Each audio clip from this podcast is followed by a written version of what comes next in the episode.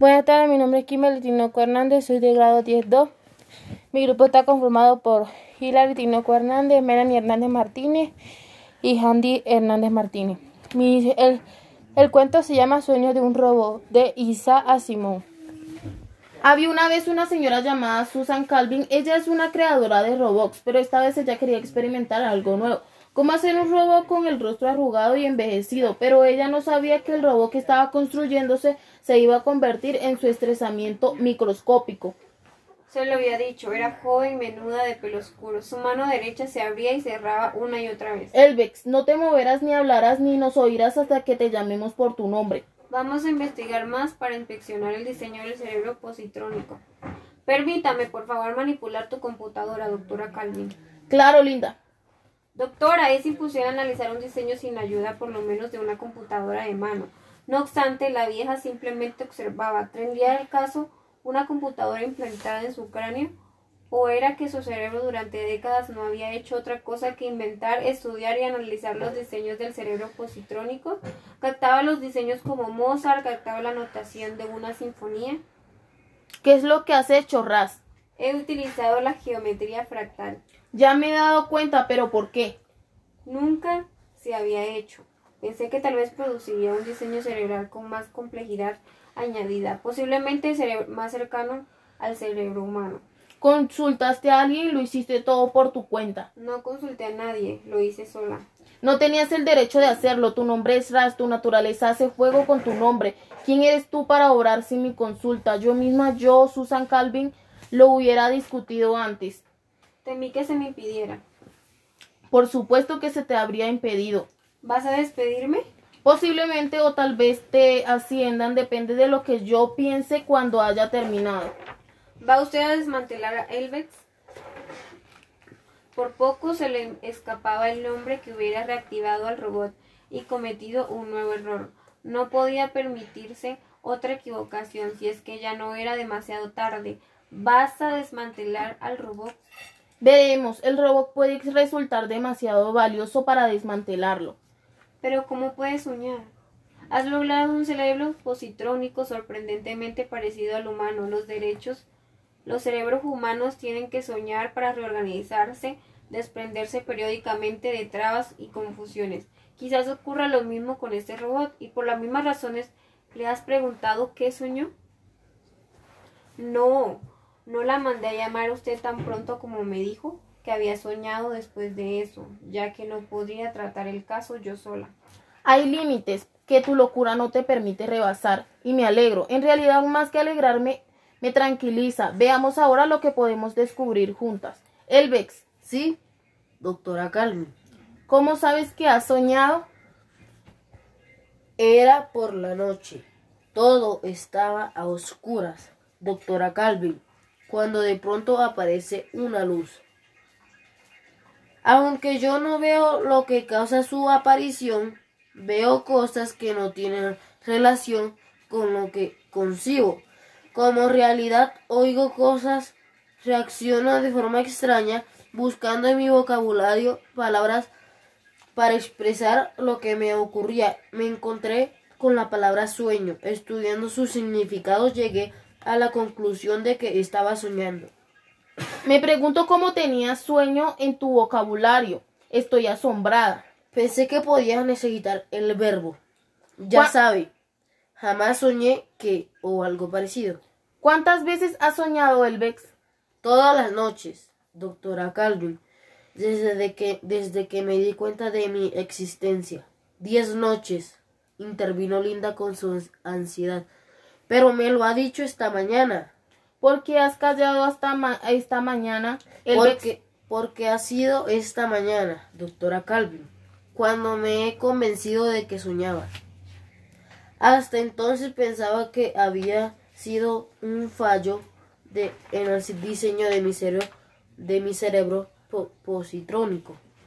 Pero no sabía encontrarlo. Finalmente decidí que era Debía ser un sueño. ¿Y qué sueñas? Sueño casi siempre lo mismo, doctora Calvin. Los detalles son diferentes. Pero siempre me parece ver un gran panorama. Robox, Elbex y también seres humanos? En mi sueño no veo seres humanos, doctora Calvin. Al principio, no, solo robots. ¿Qué haces, Elbex? Trabajan. Doctora Calvin, veo algunos haciendo de mineros en la profundidad de la tierra y otros y a otros trabajando con calor y radiación. radiación. Veo algunos en fábricas y otros las bajo las aguas del mar. Elbex tiene solo 10 días y estoy segura de que no ha salido de, de, la estación de pruebas. ¿Cómo sabes tanto de robótica? declaró con voz apagada. Me parecía importante que conociera algo de robótica y su lugar en el mundo. Pensé que podía resultar particularmente adaptable para ser de capataz con su nuevo cerebro. ¿Su cerebro fractal? Sí. También vi robots trabajando en el espacio. Fue al ver todo eso, con detalles cambiantes al mirar de un lugar a otro, lo que me hizo darme cuenta de lo que yo veía no estaba de acuerdo con la realidad y me llevó a la conclusión de que estaba soñando. ¿Y qué más viste, Elbex? Vi que los robots estaban abrumados por el trabajo y la aflicción de que los estaban que estaban vencidos por la responsabilidad y la preocupación, y deseé que descansaran. Pero los robots no están vencidos, ni abrumados, ni, ni necesitan descansar. Y así es en realidad, doctora Calvin. Le hablo de mi sueño. En mi sueño me apareció que los robots deben proteger su propia existencia. ¿Estás mencionando la tercera ley de la robótica? En efecto, doctora Calvin pero las mencionaste de forma incompleta. La tercera ley dice, un robot debe proteger su propia existencia siempre y cuando dicha protección no entorpezca el cumplimiento de la primera y la segunda ley. Sí, doctora Calvin. Esta es efectivamente la tercera ley. Pero en mi sueño la ley terminaba en la palabra existencia. No se menciona ni la primera ni la segunda ley pero ambas existen, Elbex. La, la segunda ley que tiene de preferencia sobre la tercera dice un robot debe obedecer las órdenes dadas por el ser humano, excepto cuando dichas órdenes estén en conflicto con la primera ley. Por esta razón los robots obedecen órdenes, hacen el trabajo que les has visto hacer y lo hacen fácilmente y sin problema. No están abrumados, no están cansados. Y así es en realidad doctora Calvin. Yo hablo de mi sueño.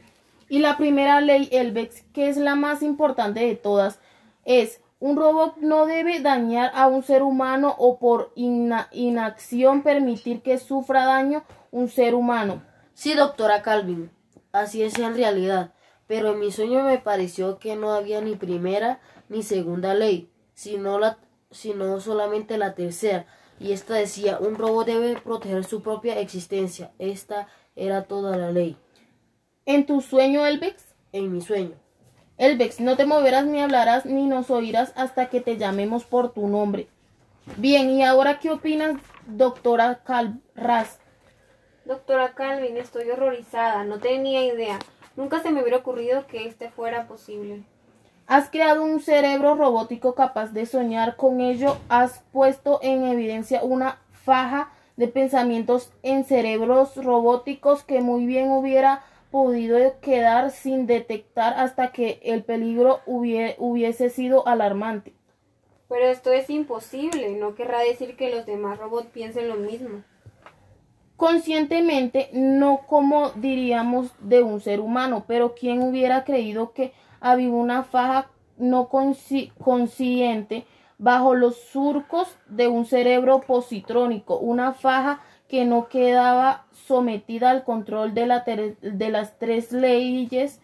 Esto hubiera ocurrido a medida de que los cerebros positrónicos se volvieran más y más complejos de haber sido puestos sobre aviso. ¿Quiere decir por Elvis? Por ti, doctora Ras. Te comportaste irreflexivamente, pero al hacerlo nos ayudas, nos ha ayudado a comprender algo abrudo, abrumadamente, controlar, controlarlos a, partir de en ello no serás penalizada por lo que hiciste, pero en adelante trabajarás en la colaboración con otros. Sí, doctora Calvin. ¿Y ahora qué ocurrirá con Elbex? Aún no lo sé. Pero seguro que Elbex es, es importante para nuestras investigaciones. No deben destruirlo. No debe, doctora Raz. Mi decisión es que es la que cuenta. Todo depende de lo peligroso que sea Elbex. Elbex, ¿me oyes? Sí, doctora Calvin. Dijiste antes que los seres humanos no aparecían al principio. Quiero que quiero quiere decir esto que aparecieron después. Sí, doctora Calvin. Me apareció, me pareció en mi sueño que eventualmente aparecía un hombre. Un hombre, no no un robot. Sí, doctora Calvin. Y el hombre dijo, deja libre, deja libre a mi gente.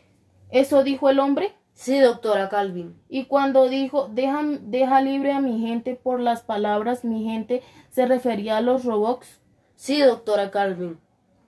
¿Y Así ocurría en mi sueño. ¿Y supiste quién era el hombre en tu sueño? Sí, doctora Calvin.